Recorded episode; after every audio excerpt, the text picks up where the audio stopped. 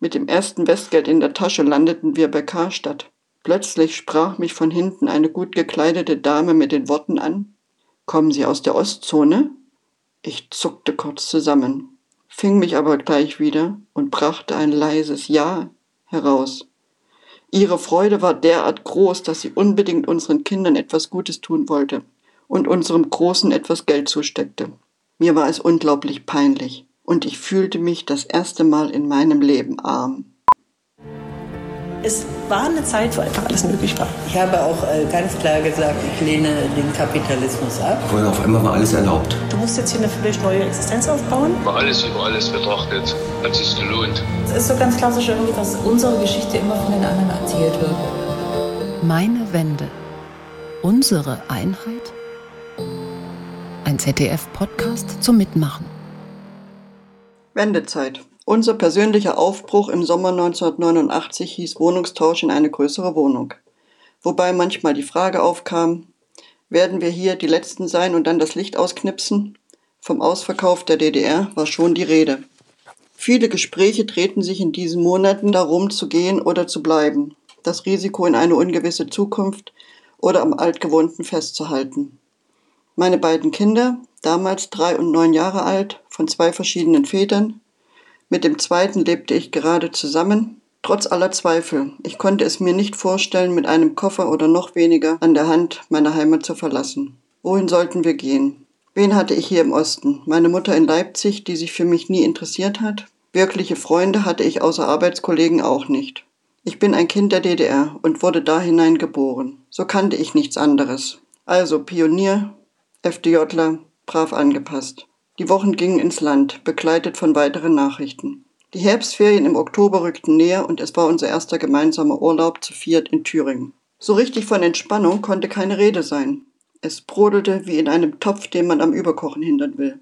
Nachrichtensendung von Leipzig, meiner alten Heimat, wo man Menschen massiv daran hindert, ein Transparent zu entrollen, wo nur Freiheit draufsteht. Es überfordert mich. Bis dahin dachte ich, ich lebe in einem friedlichen Land. So langsam kam es mir vor, als wenn sich der Nebel lichtet und ich immer mehr verstand. Das sollte sich in kurzer Zeit noch mehr ändern. Wir hörten in unserer privaten Urlaubsunterkunft von der Gründung des neuen Forum. Diese Zusammenkünfte waren ja nur in den geschützten Mauern der Kirche möglich. Es zog uns an einem Abend dorthin, wohl wissend, nicht zu wissen, was danach passiert. Die Kinder waren bei unseren Herbergseltern gut aufgehoben. Ich war wieder hin und her gerissen, aber auch mir war inzwischen klar, in dieser DDR muss sich etwas ändern. Die kleine Kirche war nicht nur bis auf den letzten Platz besetzt, nein, sie war zum Bersten voll. Meine Augen schweiften über die Menschen.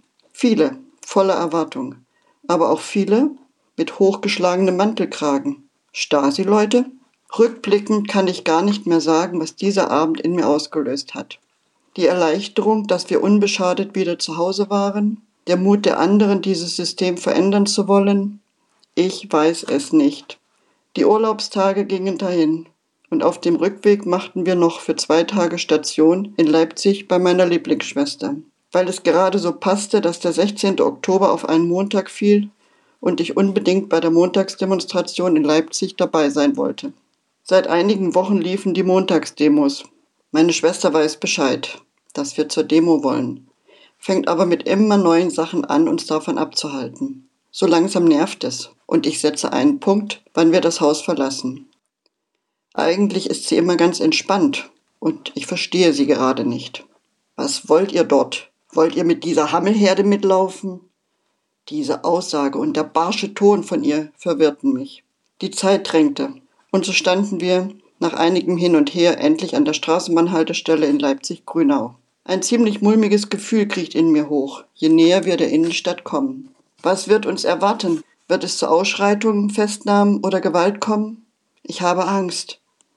Trotzdem drängt es mich dabei zu sein. Am Hauptbahnhof müssen wir aussteigen. Die Bahnen können wegen der Menschenmassen auf der Straße nicht weiterfahren. So gehen wir mit vielen anderen den restlichen Weg zu Fuß. Bald stehen wir dicht gedrängt in der Menschenmenge. Etliche halten Kerzen in der Hand und schützen das Licht vor dem kalten Herbstwind. Jetzt fühle ich mich gut aufgehoben und mein Gefühl von Angst wandelt sich in Erwartung und Kraft. Etwas entfernt von uns versucht ein junger Mann einem anderen sein Transparent zu entreißen. Sofort ertönt ein Sprechchor. Keine Gewalt, keine Gewalt. Nach einiger Rangelei ist das Transparent wieder oben. Es ist ein unglaubliches Gefühl der Zusammengehörigkeit. Wir alle wollen Veränderung und spüren, welche Kraft in uns ist. Es ertönen immer wieder Sprechchöre. Wir sind das Volk, wir sind das Volk, keine Gewalt, keine Gewalt. Regelrechte Wellen von Kraft schwappen durch die Menschenmenge. Bald darauf kommt Bewegung in die Masse der Menschen und es formiert sich der Demonstrationszug über den Innenstadtring Richtung Hauptbahnhof. Polizisten und Kampfgruppen sollen in den Seitenstraßen stationiert sein. Als sie am Bahnhof vorbeigehen, kriecht in mir wieder die Angst hoch. Ich versuche den Gedanken von Gewalt und Festnahmen von mir zu schieben. Keiner, keiner weiß, was passiert. Viele verbinden sich mit ihren Händen. Die anderen demonstrieren ihre Gewaltlosigkeit durch ihr Licht. Am Brühl kommt der Zug etwas ins Stocken. Hier spannt sich eine Fußgängerbrücke über eine große Kreuzung. Der Demonstrationszug bewegt sich unter der Brücke hindurch. Viele Menschen stehen aber auch auf der Brücke. Wieder Gedanken in meinem Kopf. Stasi-Leute, Beobachtung, Angst. Abermals ertönen Sprechchöre, diesmal an die Menschen am Straßenrand gerichtet. Schließt euch an, schließt euch an. Nach einigen hundert Metern erreichen wir das Gebäude der Staatssicherheit am Ring, auch runde Ecke genannt. Das Gebäude ist dunkel. Kein einziger Lichtstrahl dringt nach außen. Zu meiner Überraschung haben dort hunderte Demonstrationsteilnehmer ihre Kerzen am Eingang und in die vergitterten Fenster gestellt. Wieder ertönen Sprechchöre, aber es bleibt alles ruhig. An dieser Stelle löst sich der Demonstrationszug in großen Teilen auf. Auch wir fahren heim. Dienstag, der 17. Oktober mein Geburtstag. Wir fahren mit dem Zug wieder nach Rostock. Dort holt uns bald der tägliche Tagesrhythmus ein. Doch es hat sich etwas verändert.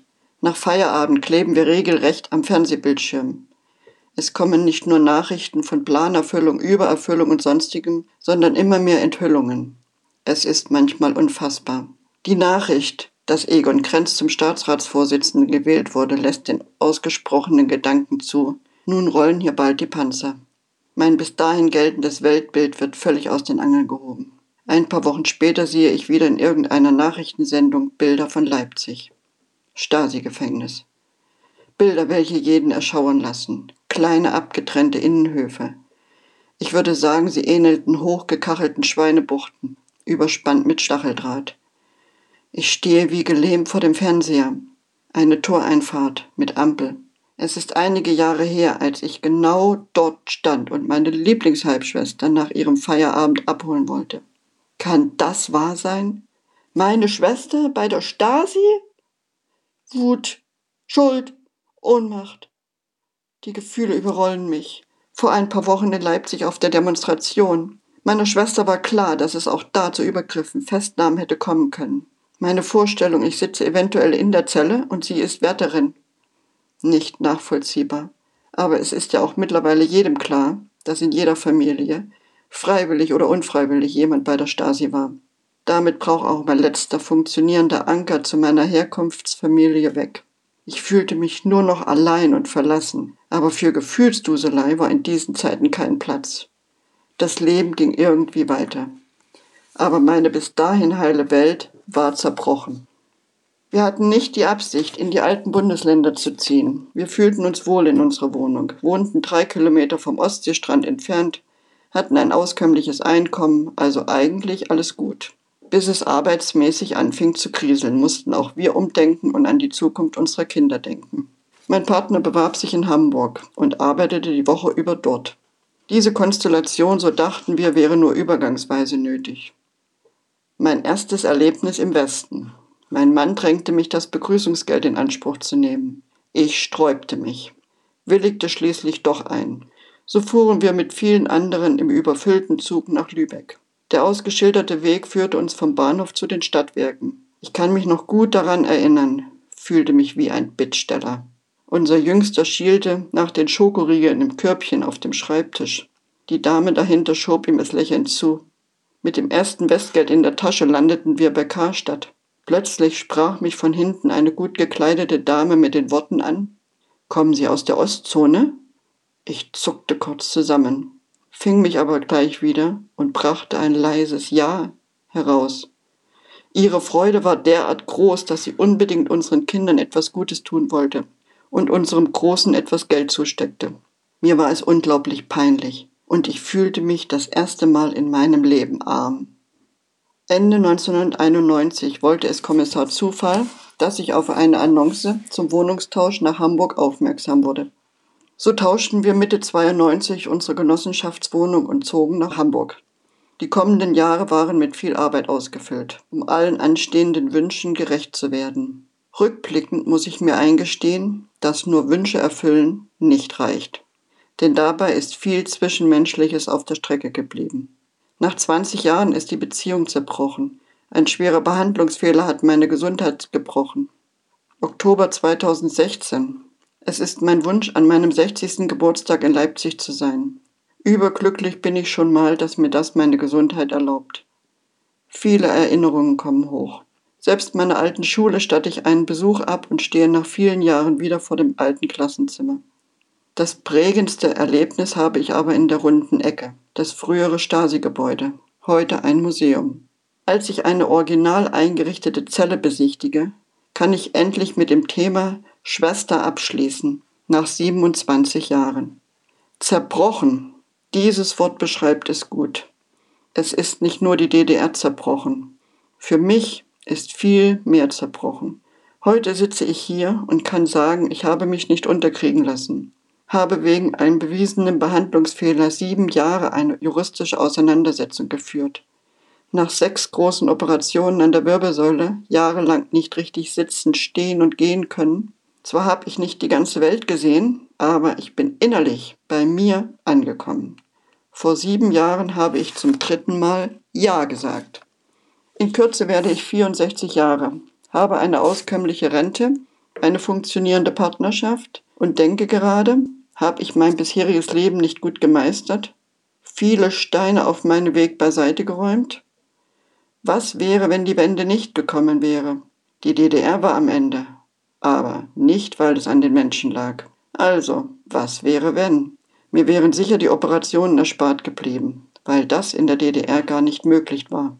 Trotz alledem, ich bin froh, dass wir eine friedliche Revolution ohne Blutvergießen geschafft haben und unseren Kindern mehr Möglichkeiten geboten werden. Fazit. Hinfallen, aufstehen, Krönchen richten, weitergehen. Mein Lebensmotto.